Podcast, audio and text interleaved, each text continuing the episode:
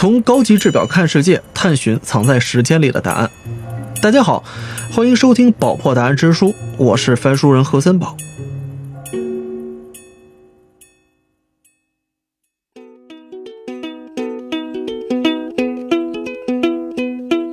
五旬的水深处，躺着你的父亲，他的骨骼已化为珊瑚。这是莎士比亚戏剧《暴风雨》中精灵艾丽尔的一句唱词，也是宝珀潜水腕表五十旬系列的命名来源。这一非传统的制表命名方法，恰恰也体现了五十旬作为现代机械潜水腕表鼻祖不平凡的故事。宝珀五十旬，一九五二年诞生，一九五三年正式投产上市。自此，宝珀也一如人类从未停止对深海的探索与致敬一般，不断自我挑战与突破，继续书写着入海上天的顶级奢华运动表传奇。今天，在北半球的冬日里，想象阳光与海洋，翻开《宝珀答案之书》的第八篇章“不同经纬的异世界”，我们将一起跃入深海，在潜水中找到热爱，在水面之下找到自由。你好，我是人文旅行生意游记壮游者播客的主播杨，非常开心能够参与到《宝珀答案之书》的录制。那更开心的是，在本期节目，我邀请到了中国首位阿依达自由潜水教练，二零二一年中国自由潜国家队主教练，也是我国首个静态闭气和自由沉金纪录创造者，同时也是中国最大的自由潜俱乐部万一潜的创始人童峡谷恩走。我先请出恩走给大家打个招呼。大家好，我是童峡谷恩走。那现在我国有很多的优秀的自由潜运动员或者教练啊，他们的教练都是或者曾经是恩佐，所以呢，恩佐还有个名号叫做大师傅。我后面可能也会用大师傅来称呼您啊。好的，那我们知道呢，旬呢是一个计量单位嘛，五十旬大概就是九十一米。嗯，对大多数人来说，深海都是一片神秘的未知之地。那我也查了下。恩佐老师的 CWT，也就是横重梯谱的记录是六十米。那先给我们讲一下，在海面六十米之下的位置，你能看到、听到，或者说感受到什么吧？嗯，可能和很多人的想象是不同的，就觉得深海之下面的世界呢，一定是，呃，又黑暗又冰冷。但实际上呢，在绝大部分的热带水域，六十米的海底是很明亮和温暖的。嗯，透过清澈的海水呢，可以看到清晰的海床和珊瑚。当然，因为颜色吸收的原因，珊瑚没有潜水中那么五颜六色和色彩缤纷，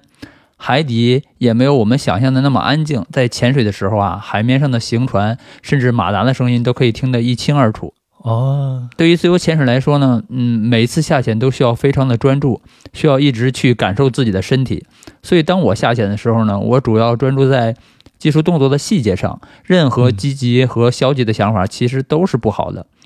曾经有世界冠军说过，肾上腺素是自由潜水的大敌，所以整个过程我的心理感受其实是非常平静的这种感觉。啊，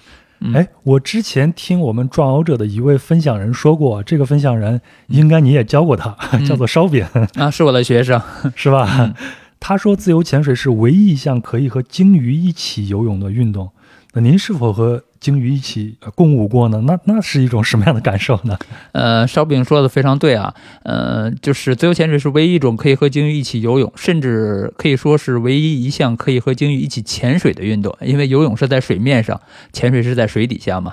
呃，我确实曾经有幸遇到过鲸鱼，是在夏威夷。嗯，我遇到的那个鲸鱼呢，是嗯，它的种类是抹香鲸，这是自然界的。自然界的自由潜水冠军，那次呢是我们乘坐快艇在他行进的前方停下，然后呢我下到水中静静的等待他的到来。他最近的时候离我只有一到两米，就感觉伸手就能摸到了。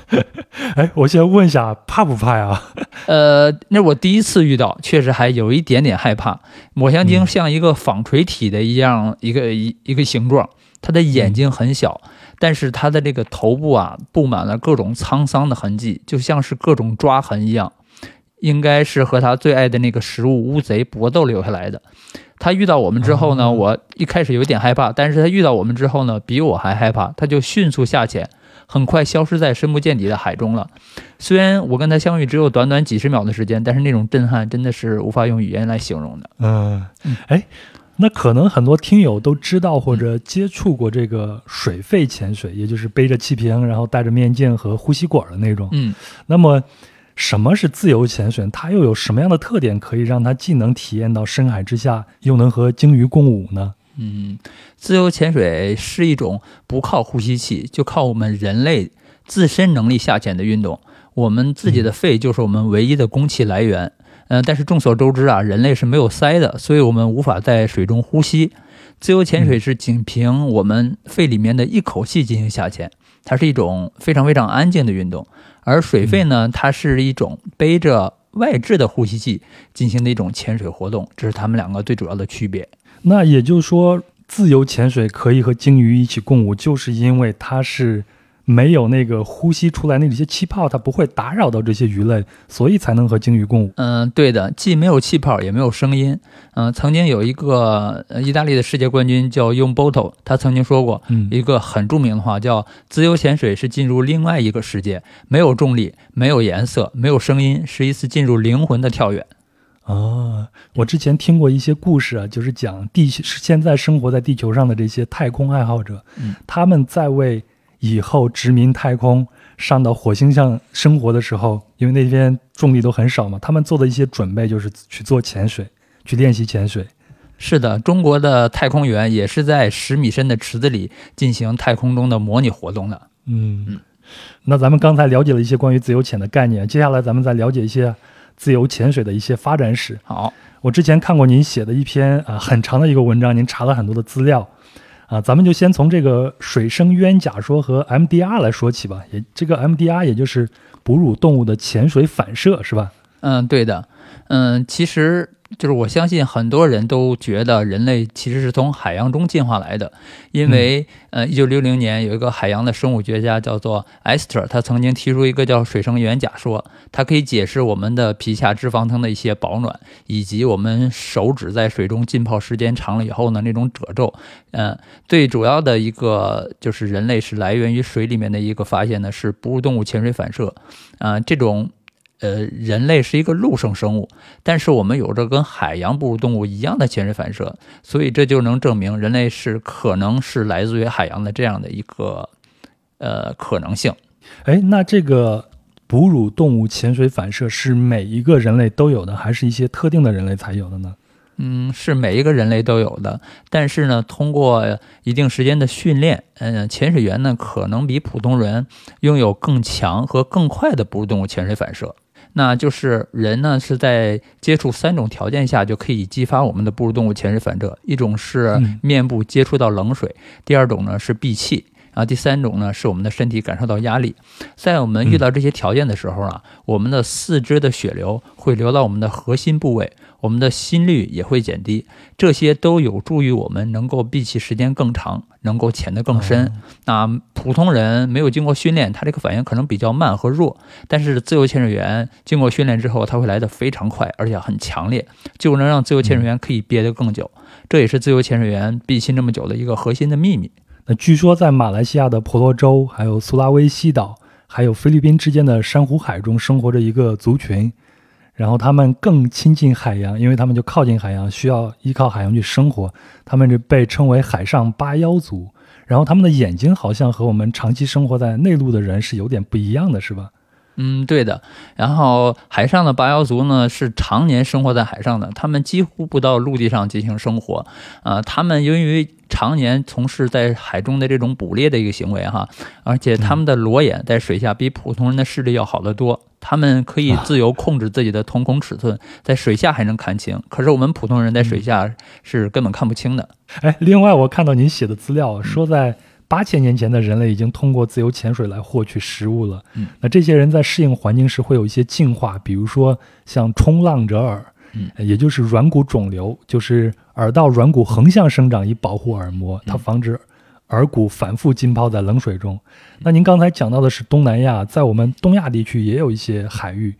嗯、比如像日韩现在好像还有一种职业叫做海女，是吧？嗯，对的，呃，现在日本和韩国现在仍然有那种从事潜水捕捞的女性渔民，嗯然后我们把它叫做海女。她原来曾经广泛分布于东南、东东亚，还有北亚或者东南亚的各地。然后日本和韩国的海女是最为著名的，其实别的国家也是有的啊。日本的海女得有两千多年的历史了，但是呢，随着现代社会的发展呀、这个海女的人数越来越少了，大家都跑到大城市去工作了。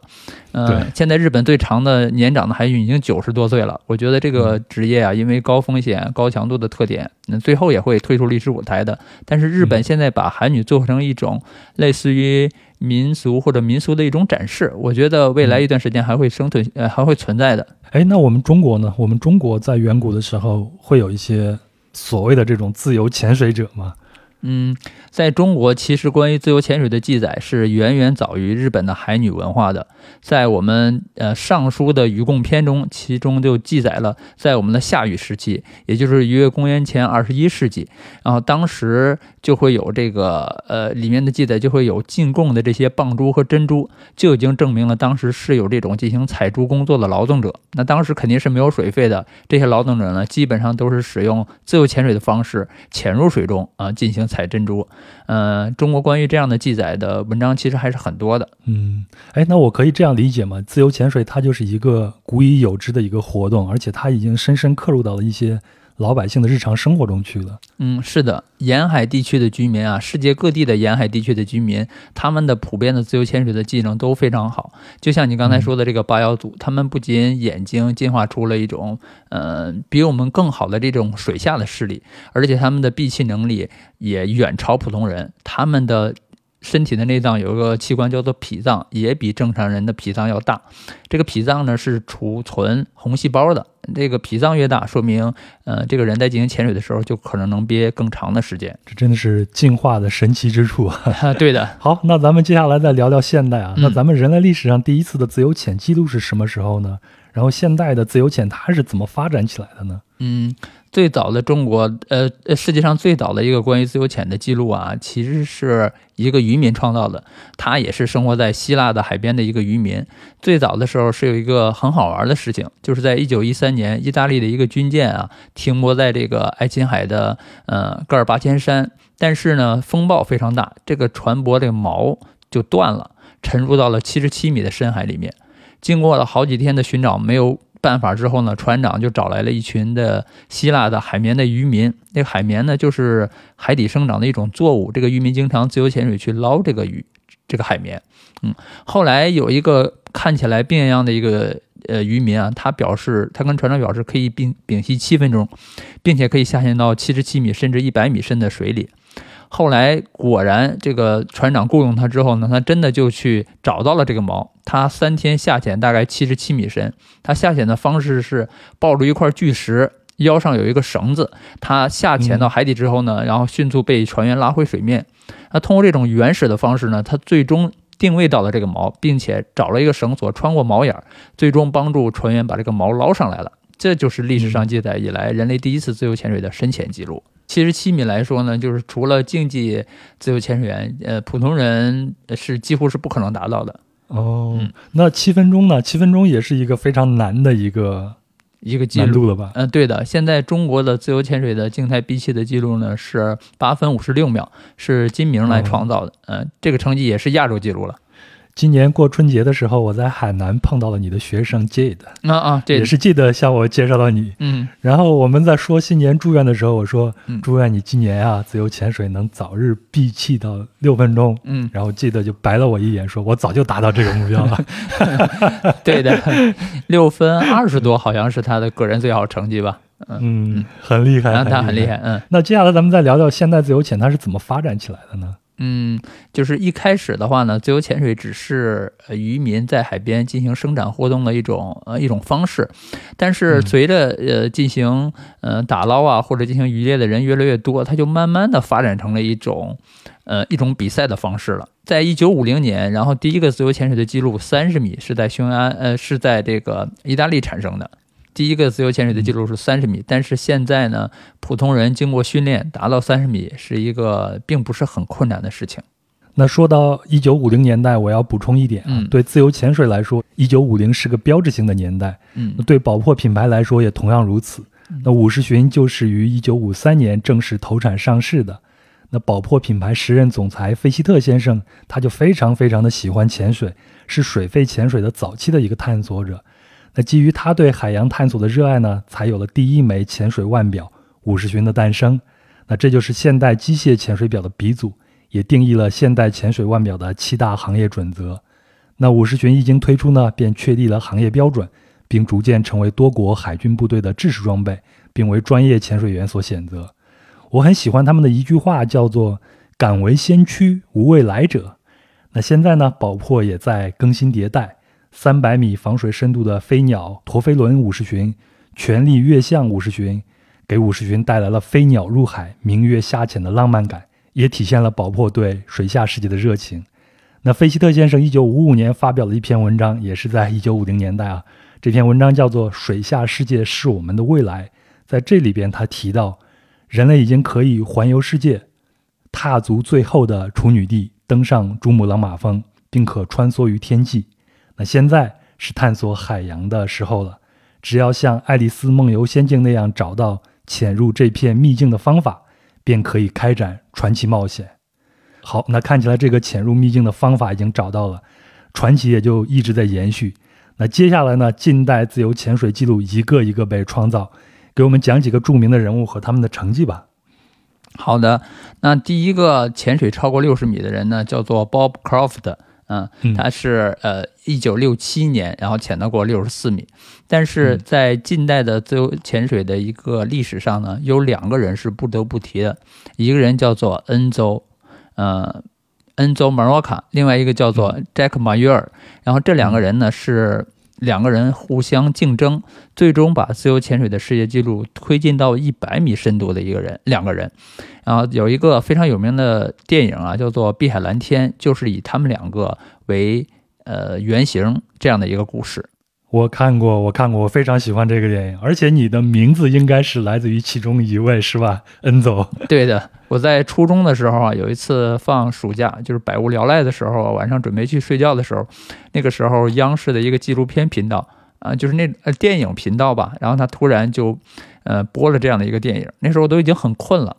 但是当这个电影刚刚开始的时候呢，那个恩邹去船里面去救一个人，然后他用嗯自由潜水的方式游到船里面，整个人非常的放松，特别酷。然后我看了之后呢，就一下就迷上自由潜水了。后来我就把我的名字、英文名改成了叫恩走，也是因为我非常喜欢这个人物。嗯，哎，但你当时还没有条件去接触自由潜水吧？嗯，对，远远没有条件。那个时候是九十年代吧，然后中国应该是没有任何的自由潜水员，也没有任何地方和场所可以学习自由潜水。而且因为这个互联网的原因啊，我们也没有办法去互联网上去查询，嗯、就是一些自由潜水的技巧。嗯，不像现在这么方便。对，那个时候我没事儿就自己在教室里面自己没事儿练练闭气。嗯，这个挺特别的，老师发现了会怎么想呢？这个孩子，对，老师经常看到有一个人憋得面红耳赤，以为可能我想回答问题。嗯，后来我到大学之后啊，因为我在呃高中的时候啊，没事儿就练练闭气，我的闭气已经嗯练到接近三分钟了。嗯、当时嗯、我的室友觉得闭气三分钟是一个不可能的事情，然后我就跟他们打了个赌，找了一个脸盆儿，然后然后把脸埋进去，然后憋了三分钟，然后赢了我们寝室每个人一顿午饭。好，那咱们刚才讲了自由潜水的一个记录，一个个被打破。那咱们再聊聊，呃，当代的竞技类的自由潜水也有一大批的好手。那讲几个你最喜欢的选手的故事吧。嗯，好的。那我最喜欢的一个自由潜水的女性选手呢，叫做娜塔莉亚，她是一名俄罗斯人，她是多项的世界纪录保持者，她是自由潜水界称为永远的传奇。嗯，她是一九六二年出生在俄罗斯的，之前是一名游泳运动员，在退役的二十年后才开始自由潜水的训练。那个时候她已经四十岁了。对于我们大多数的竞技运动来说，四十岁已经是早就已经退役的这样的一个年龄了。但是他四十岁才开始进行自由潜水，四十一岁的时候呢，他创造了第一个国家纪录，从此便一发不可收拾。呃，在他十二年的职业生涯里面啊，他一共创造了四十一项世界纪录，拿过二十三次自由潜水竞技比赛的金牌。这一点不仅前无古人，看起来应该也后无来者了。在他四十七岁的时候，他仍然在学习，他仍然在读一个博士学位。呃，之后在五十一岁的时候，他一年内创造了六项世界纪录，这就是我特别佩服的地方。在五十一岁的时候，仍然能够站在世界级的这样的一个世界极限运动的顶端，我觉得对于很多人来说，这对我们来说是一个巨大的鼓励。后来，她也成为世界上第一个，呃，横重下潜超过一百米的女人。另外一个我想介绍的就是，呃，他的儿子是一名男性的自由潜水员。然后呢，他们两个算是自由潜水界最传奇的一对母子了。然后他儿子叫做 Alex，那 Alex 也算是我的一个好朋友，因为呃我们一起在国外呃遇到过好多次，并且一起他，并且他在训练营的时候呢，我是作为他训练营的助教，一起跟他度过了一周的时间。嗯，Alex 在八岁的时候就在他的母亲的训练下开始进行自由潜水的训练了，那个时候他一口气就能游七十米远。他是很年轻的时候就开始打破俄罗斯纪录了，是和他的母亲不一样。他的母亲年龄很大才开始自由潜，而他呢，在母亲的训练下，很年轻的时候就开始打破俄罗斯纪录了。嗯，他是目前恒定配重的世界纪录保持者，深度是一百三十一米，而且他来过中国。二零一六年呢，他来央视参加过《挑战不可能》的一个节目的录制，他下潜了一百三十米深，并且成功返回。那央视的摄影机呢，也记录下这一个完整的过程。哎，所以呃，对于我来说呢，Alex 还有他的妈妈娜塔莉亚，对于我来说都是呃自由潜水中界中的一个偶像的一个存在。接下来咱们就把视线转在你身上啊，你看你在上学的时候就自己就练习闭气。那是，也是从那个时候你就喜欢上了自由潜水。但是你是从什么时候把自由潜水作为你的一种生活方式的呢？我印象中应该是二零一二年，当时你还是一个五百强企业的一一名员工是吧？还在里边摸鱼，对不对？对。然后在二零嗯一二年的时候呢，我有幸接触了到了自由潜水。在那个之前，我已经在呃世界五百强的一个外企叫做惠普，已经工作了八年了。然后每天。朝九晚五的工作是非常单调和乏味的，嗯，因为我刚才跟你讲过，我在上初中的时候就已经挺迷恋自由潜水了，但是一直没有任何的机会和条件去学习，嗯，但是在二零一二年的时候呢，我通过微博看到，嗯，有人在苏州海洋馆去培训自由潜水，那个时候呢，大陆还没有人会自由潜水，也没有人会教自由潜水，那来苏州海洋馆的呢是来自中国台湾省的，呃。几个教练，然后他们那个时候呢是有自由潜水的教练执照的，嗯，所以二零一二年呢，我是第一次接触了自由潜水，从此就一发不可收拾了。然后，呃，未来的一年或两年的时间内，我就游历东南亚各国去学习自由潜水。嗯，所以刚开始你学的时候是在泳池里边接触的深水世界是吧？是在一个深池，十六米的深池。那个时候十六米的深池是中国最深的一个潜水池，但是现在呢，中国的呃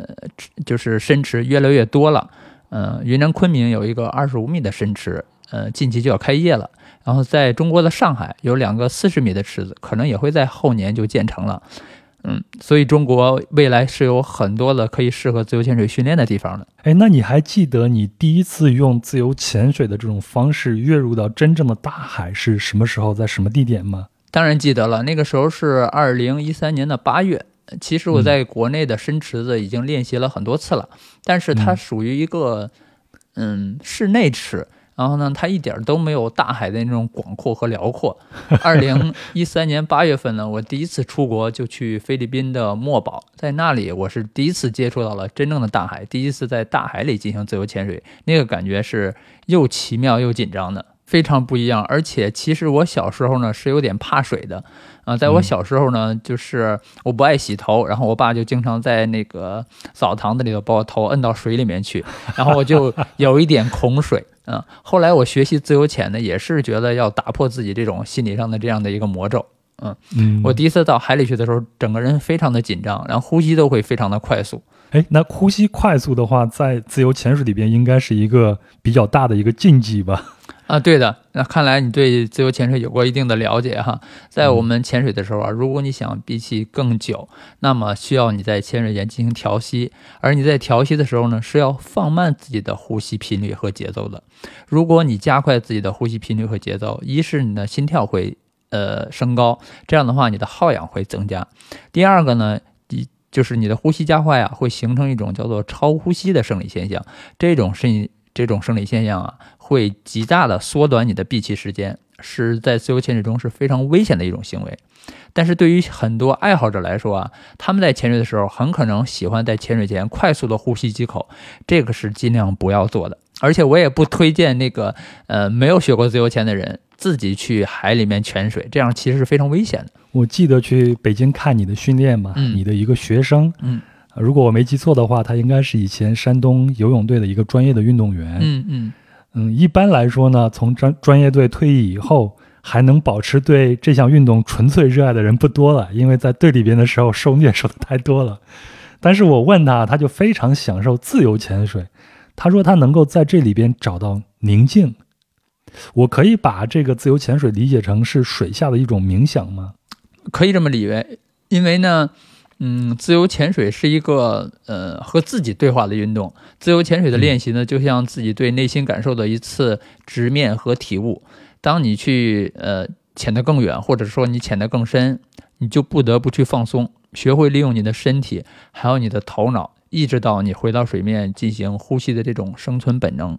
当你经历这些阶段之后呢，你也不得不寻找内心深处的自己，直面你内心的那些魔鬼。在自由潜水中呢，从业者采用呼吸技巧，直达自己的内心深处。嗯，就像你说的，让他们进入冥想状态，这让他们放慢他们的心脏速率，而且让他们的呃氧的储备保持得更高。哦，那这我就理解你之前跟我说那句话，说水肺潜水是看世界，那自由潜水是看自己了。对，水肺更像是一种休闲活动，而自由潜水其实是一种极限运动。水肺潜水者呢是佩戴着呼吸器。在海洋中观赏海洋生物，像是一种自由自在的旅行，是轻松自在的。嗯，那当然，自由潜水也可以看世界啊。嗯，在你接下来的这些潜水生涯里，你见到过哪些奇妙的自然景象吗？有哪些让你印象非常深刻？跟我们分享一下。嗯，在我的潜水生涯里，其实无论是一些自然景观，还是海里和一些鲸鱼或者海豚共游，其实都给我留下了非常深刻的印象。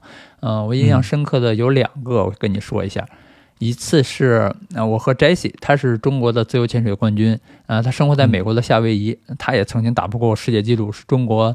呃，最好的女性自由潜水者之一了啊。有一次我们在夏威夷带学生训练，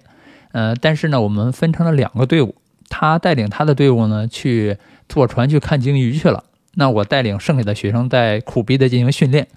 但是我们 在训练的时候啊，突然听到岸边很多人在高兴的大喊。然后我们就快速的朝那边游过去，看看发生了什么。结果我们游过去之后，发现，在海底下有几百只海豚，就像海豚风暴一样。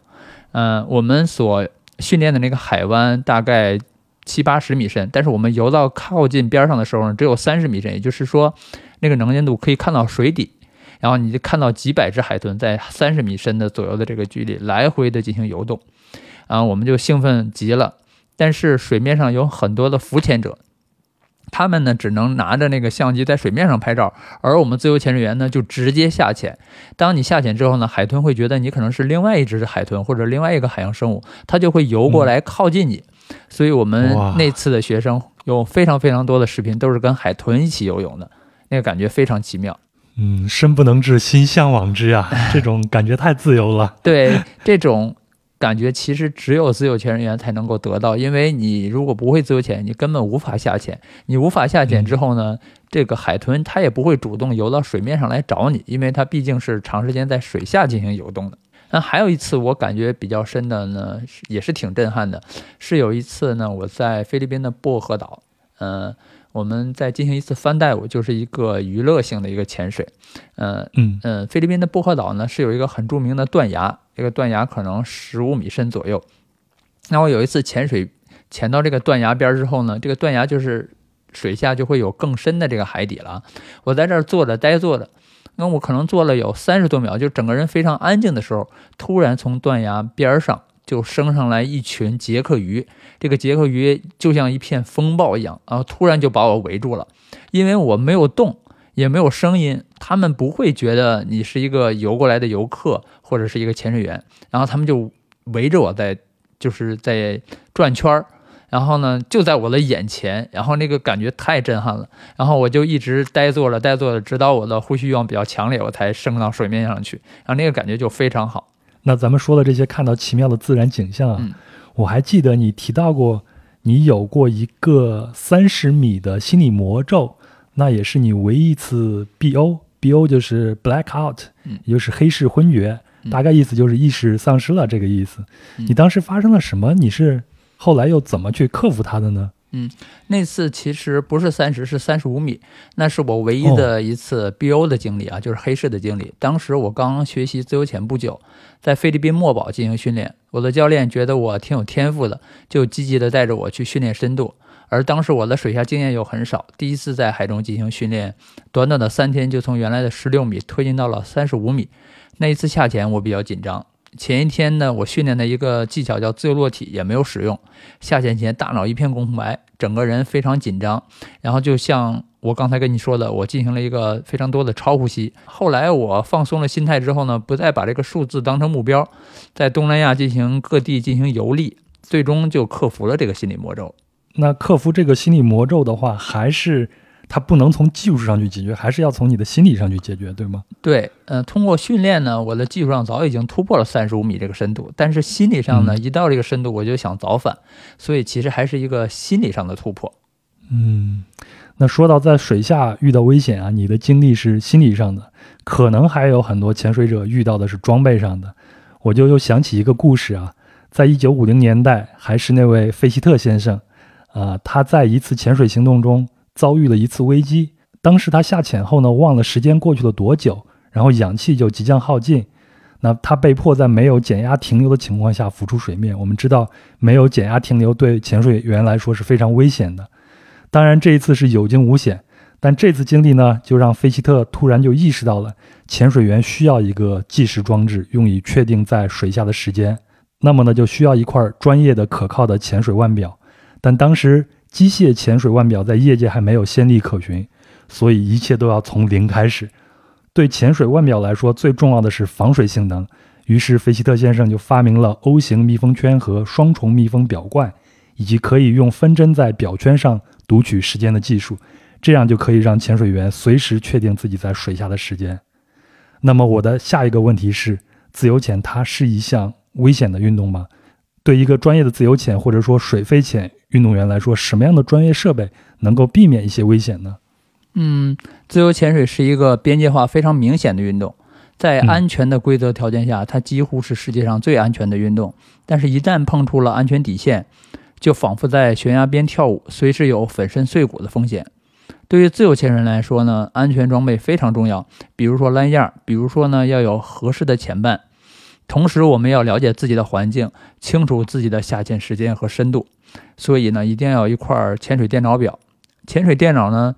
对于水肺潜水员和竞技的自由潜水员来说呢，都是必备的装备。在水肺中，潜水电脑可以提供剩余氧气含量的提示，以及提示减压时间。对于自由潜水来说，潜水电脑的深度提醒功能是非常必要的，它能让潜水员在合适的深度做正确的事情。嗯，所以你们在水下的时候，一定要时刻关注到自己的潜水深度和时间。嗯，不一定时刻关注，但是电脑表在合适的深度会对你进行正确的提醒，这个是非常重要的。那到现在呢，在五十巡的系列腕表上，用于核对潜水时间和剩余氧气储存量的可锁定的单向旋转带刻度表圈，以及曾出现过的按压式旋转表圈设计，都是为了避免在潜水计时期间的不小心误触。那旋入式 O 型金属槽表背设计和双重 O 型密封圈表冠系统，实现了有效的密封防水措施，防水深度一百米就是小意思，达到三百米几乎就是一个标配。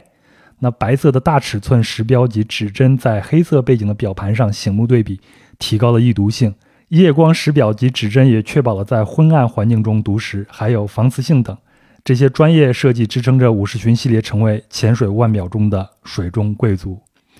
那你刚才还提到了你们在下潜的时候一定需要一个前伴儿，那我听你的学生也聊过，你们叫做 buddy 是吧？是的，嗯，它有什么样的一个作用呢？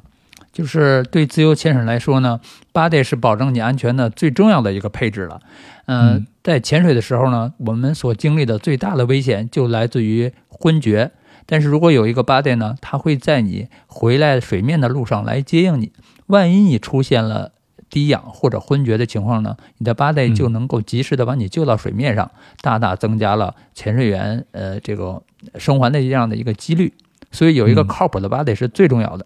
自由潜水的铁律是 never dive alone，绝不一个人潜水。所以就是不管是训练，还是所谓的 fun dive，还是你们真正的潜入深海，都需要有一个潜伴在你的身边。没错儿，就是哪怕你在自己家里水盆里进行潜水，其实都是不应该的。我的学生从来没有出现过，但是在呃自由潜水的，就是近年来在国外其实发生过一些这样的事情，甚至有世界冠军在自己家的泳池里闭气，然后因为没有 body，自己在水面昏厥，最终导致离世的这样的一个非常遗憾的事情发生。自由潜水它是一个非常专业的一个运一个运动，嗯一定要卡好这个点，才能保证自己的安全。对这个点是自己来把握的，但是很多人其实是把控不好这个点的，所以有一个 body 就非常非常重要了。好，那咱聊完了装备啊，嗯，那对每一个自由潜水员来说，都是在不停的突破成绩。那你现在已经不再从事竞技型潜水的训练了，我印象中是从二零一五年开始的，你现在就是从潜水员到教练员。那这一个转变对你来说算是一个自我突破吗？你是怎么完成这个转型的呢？嗯、我觉得从潜水员到教练对我来说是一个嗯新的尝试，或者是对自己定位更清晰的这样的一个认知的突破。每个人都有自己擅长的部分，而我对于数据分析，呃，就我以前就是做这个的啊，还有教学，我是非常在行的。我喜欢研究各种运动的理论，喜欢发现问题、解决问题啊，这种特性可能更适合做一名教练。后来呢，呃，通过做教练，我也培养出了一些世界级的选手，就更加坚定了我的选择了。我印象中你是二零二一年的时候有国家队主教练的这样一个经历，当时发生了什么呢？就是二零二一年的时候呢，我作为国家队的主教练，带队完成了呃泳池世锦赛的一个比赛，那也是中国第一次呃由国家体育总局呃组织的国家队，呃算是中国第一支真正意义上的国家队啊、我的弟子嗯拿到了中国第一枚世锦赛的奖牌，而且我当时带了三名选手，都创造了非常好的成绩，嗯、有几乎多次打破亚洲纪录。那当然了，未来只要有国家有征召，我还会选择毫不犹豫的付出。那么，我觉得，呃，中国的泳池竞技在现在在目前在世界上也是排在世界前列的。以后我们仍然有机会去争金夺银。呃，我之前也是报道体育的嘛。那像中国的很多的运动项目，在世界上的呃排名靠前的话，它都有一定的条件。那为什么我们中国的自由潜水员在这个领域里边能够拿到一些好的成绩呢？是因为我们自身的条件吗？还是因为社会环境呢？嗯我觉得自由潜水是一个比较新兴的运动，嗯、虽然呃世界上的其他国家比我们先走了那么几十年，但整体来说，嗯这仍然是一个新兴的一个运动，呃，所以我们仍然和世界上的其他国家存在差距，其实并不是很大。只要用科学正确的理论知识进行训练，并且有足够的人愿意为此进行付出，呃，有更多的人参与到自由潜水这个运动中来，我觉得，呃，中国自由潜水的成绩突飞猛进，甚至拿到一些世界冠军和世界纪录，都是很必然的事情。那现在在你的学生里边有哪些可能会有可能去挑战现在新的这种记录的呢？嗯，男生里面呢就是金明啊，他是一个上海人，嗯、他同时也是一个企业的老板，他是在自己的呃工作之余进行自由潜水的训练。他两次参加世锦赛都拿到了呃铜牌，他一共拿了三枚铜牌了。嗯嗯，他平时的训练时间其实非常有限的啊。未来如果有更多的训练时间和更长的备赛周期，我觉得他在世锦赛取得突破是非常可能的事情。那我呃训练的女生里面比较出色呢，就叫 Lisa，那她现在也是在国外，她是一个非常非常有天赋的运动员，她的竞赛闭气曾经达到过八分钟。我上次去看您训练，当然那次您教的是教练，就是教练教教练。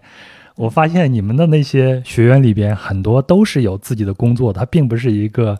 专业的、全身心的投入到这项运动里边的人，大家都是工作之余过来参加您的这些培训，然后再去教其他的人。那这个自由潜水对普通人来说，它也是一个非常容易接触的一项运动，是吧？对的，其实自由潜水呢，入门并没有什么门槛，只要你会游泳，嗯，身体上没有一些重大的疾病，都是可以参与自由潜水运动的。而且很多人呢，其实并不知道自己身上有自由潜水的天分。当你真正参与到里面，才会发现，哎呀，原来我的闭气可以这么久。好，那咱们这一趴提到了突破啊，以武士群在潜水腕表领域的首创和领先地位来看，最难能可贵的就是宝珀和像您这样的优秀潜水员还有教练一样，都是在不停的突破自我。到现在呢，宝珀也一直在采用创新材料与新型技术的解决方案，不断突破制表极限。以满足佩戴者日益复杂的计时需求，比如近来很受关注的五十巡深潜器非凡计时码表五二零零，深潜器更加适合日常佩戴。而这款表在确保三百米防水的同时，计算精度达到了十分之一秒。那同时呢，一键归零并重启计时的功能，实现了连续多次快速计时。那特别棒啊！我记得在之前您也提到过，您和您的团队。都在保护着自己的饭碗，那这个饭碗指的就是我们的海洋，在为保护海洋做着一些事情。那你们平常做教练或者自己做学员，在全世界各地去潜水的时候，你们碰到的一些破坏海洋的环境有哪些呢？然后你们会做哪些行动和努力呢？嗯，我觉得最严重的就是，嗯，乱扔垃圾。嗯，其实呢，很多潜水员都会非常自觉的不去做这样的行为，但是游客。他可能意识不到这些事情，所以我经常会看到有一些游客在海边，然后随手就会把那喝完的饮料瓶或者吃完的东西随手就扔到了海边了。但是近年来呢，这种事情其实是越来越少了，因为世界各地、世界各国都对环境保护越来越重视了。那我们其实对于我们自由潜水员来说呢，保护海洋环境其实就是保护我们自己的饭碗。我们团队啊，在三亚会进行定期的这个垃圾清理活动，就是您说的这个净滩活动。我们已经进行过四期了，嗯，每次都能清理出几十公斤甚至上百公斤的一个垃圾。呃，之前我们在菲律宾薄荷的时候呢，我们也曾经清理过破坏珊瑚的一种海星，叫做棘冠海星。嗯，对于我们自己来说呢，呃，潜水员来说，肯定是不乱扔垃圾，呃，不使用破坏珊瑚的一些防晒霜，对我们来说是一些基本的底线。那前阵子我就看到，在二零二三年是五十群诞生的七十周年，也是新西海洋公益事业推出的二十周年，和枪击鱼探险研究项目启动的十周年。就和你们这些潜水员一样，宝珀品牌也一直支持和致力于海洋保护事业。那迄今已经与无数的组织和个人合作伙伴携手，探索和保护全球海洋面积超过了四百七十万平方公里，这是一个非常难得的一个数字。嗯，那与法国潜水员、水下摄影师兼生物学家劳伦·巴列斯塔携手合作的枪击鱼探险研究项目，使用电动密闭式循环呼吸器沉潜至海底极深处，收集独特的科学数据、照片和视频资料。那自2013年首次科考活动以来，已开展六次大型科考活动以及多次的水下任务。那近年来呢，宝珀也和全球最大的海洋保护组织合作，启动了蝎子礁探险研究项目，还与一个环境基金会合作，启动参与了海底保护与修复项目，还和 PADI 这个世界上规模最大的潜水培训组织携手，与全球各地的当地社区开展合作，以期在十年内从根本上增加。全球海洋保护区的数量等等，而在二零二零年的一月份呢，宝珀总裁兼首席执行官马克海耶克前往法属波利尼西亚的伦基拉环礁，以水下摄像志愿者的身份参与了一次专事研究无钩双髻鲨的科学考察，并为保护无钩双髻鲨推出首款五十巡系列极光绿深潜器无钩双髻鲨限量版腕表。那这款腕表也是宝珀为新西海洋公益事业创造的。特别限量款腕表系列中的一款，那每售出一枚呢，宝珀就会将一千欧元作为捐款，为海洋科考行动提供资金。所以，宝珀品牌也是不断致力于为潜水员、科学家和水下摄影师在海洋事业方面提供支持，共同探索其千变万化的迷人魅力，增进人类对海洋知识的了解，促进海洋公益保护事业的发展。但是呢？我们前头提到这些都是你们专业人士在行动。那作为一个普通旅行者，或者像我这样的一个潜水爱好者嘛，我们在接触海洋时，如何才能够做到更好的保护海洋呢？不扔垃圾，这应该是一个基本的一个底线。还有其他的吗？嗯，那就只有一句话，就是除了气泡和声音，什么都不带走。我记得之前还有一种说法是说，我们平常涂这个防晒霜，对珊瑚、对海洋的环境也是有一些影响的，是这样子的吗？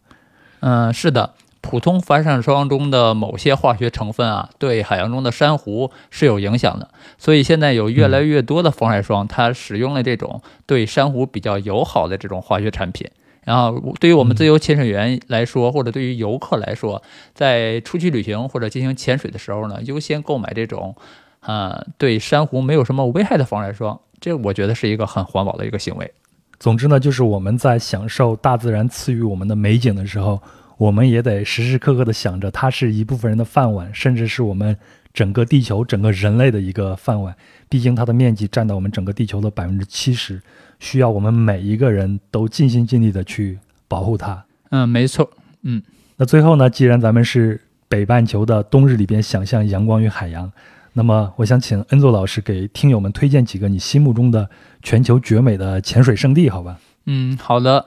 如果是在东南亚的话呢，那么我首先推荐的是菲律宾的薄荷岛啊。这个岛上呢有很多的中国人已经在这个岛上开了潜店，嗯，并且开了一些训练基地。嗯，中国嗯潜水，呃，中国潜呃中国很多的潜水运动员也会在菲律宾的薄荷进行训练。这里每年还会举行一个非常大的赛事，叫做亚洲杯。所以对于自由潜水员训练来说，是一个非常好的一个地方。呃，其次呢，我会推荐塞班和帕劳，这也是我们比较容易到达的一个前呃呃一个一些国家。这两个国家呢，都对中国居民是免签的，所以，呃，而且他们也是，呃，拥有非常好的水下环境，呃，水的能见度特别好，拥有一些世界级的潜点，比如说在塞班就有一个世界非常有名的潜点叫蓝洞。那在帕劳呢，可以会看到是，会看到很多很奇妙的一些海洋生物。呃，最后一个呢，就是要远一点了，就是美国的夏威夷岛。我觉得这是我去过的最棒的潜水圣地了。啊，就你刚才说的，能够和海豚一起共舞的那个，对对对，盛况就足够吸引我了。对对对，有机会一定要去夏威夷看一看。嗯，哎，那咱们说点近的，在咱们中国有没有什么地方比较适合咱们去做自由潜水呢？嗯，如果你既想看水下的美景，又想进行自由潜水的训练，那么唯一的地方就是三亚了。百夫湾是一个可以进行自由潜水训练的一个地方。除此之外呢，还有另外一个地方，就是南宁的圣龙潭。啊，它是一个，嗯，它算是一个公园吧。嗯，深度大概有。两百三十米，而且现在呢，这个水况非常好，水面上是二十四度，水下是二十三度，非常适合自由潜的训练。只是它没有办法看到一些水底的美景，就是单纯进行自由潜的训练是一个绝佳的地方。好，咱们这期聊的时间也差不多了，我也学习了不少关于自由潜水的知识，比如说自由潜水它是一个很安全的一个运动，自由潜水能够让你看到很多的美景，而且能够不停的突破自己。那我也对这项运动充满了好奇，我希望啊，我们这期节目能够在这个冬日给听友们带来一些专业感和愉悦感，也期待着我们都能够潜入深海，在水面之下感受到自由。非常感谢恩佐老师，咱们下次再聊，给大家告个别吧。好，谢谢老杨，下次再聊，希望有机会和你和大家相遇在海里，拜拜，拜拜。因为热爱海洋，所以心生向往。于是，人们一次次地潜入深海，因为热衷潜水，所以产生了对专业潜水设备的需求。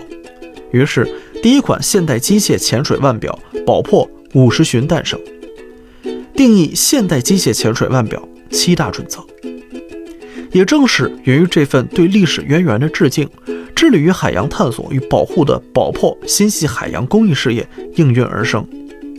敢为先驱，无未来者。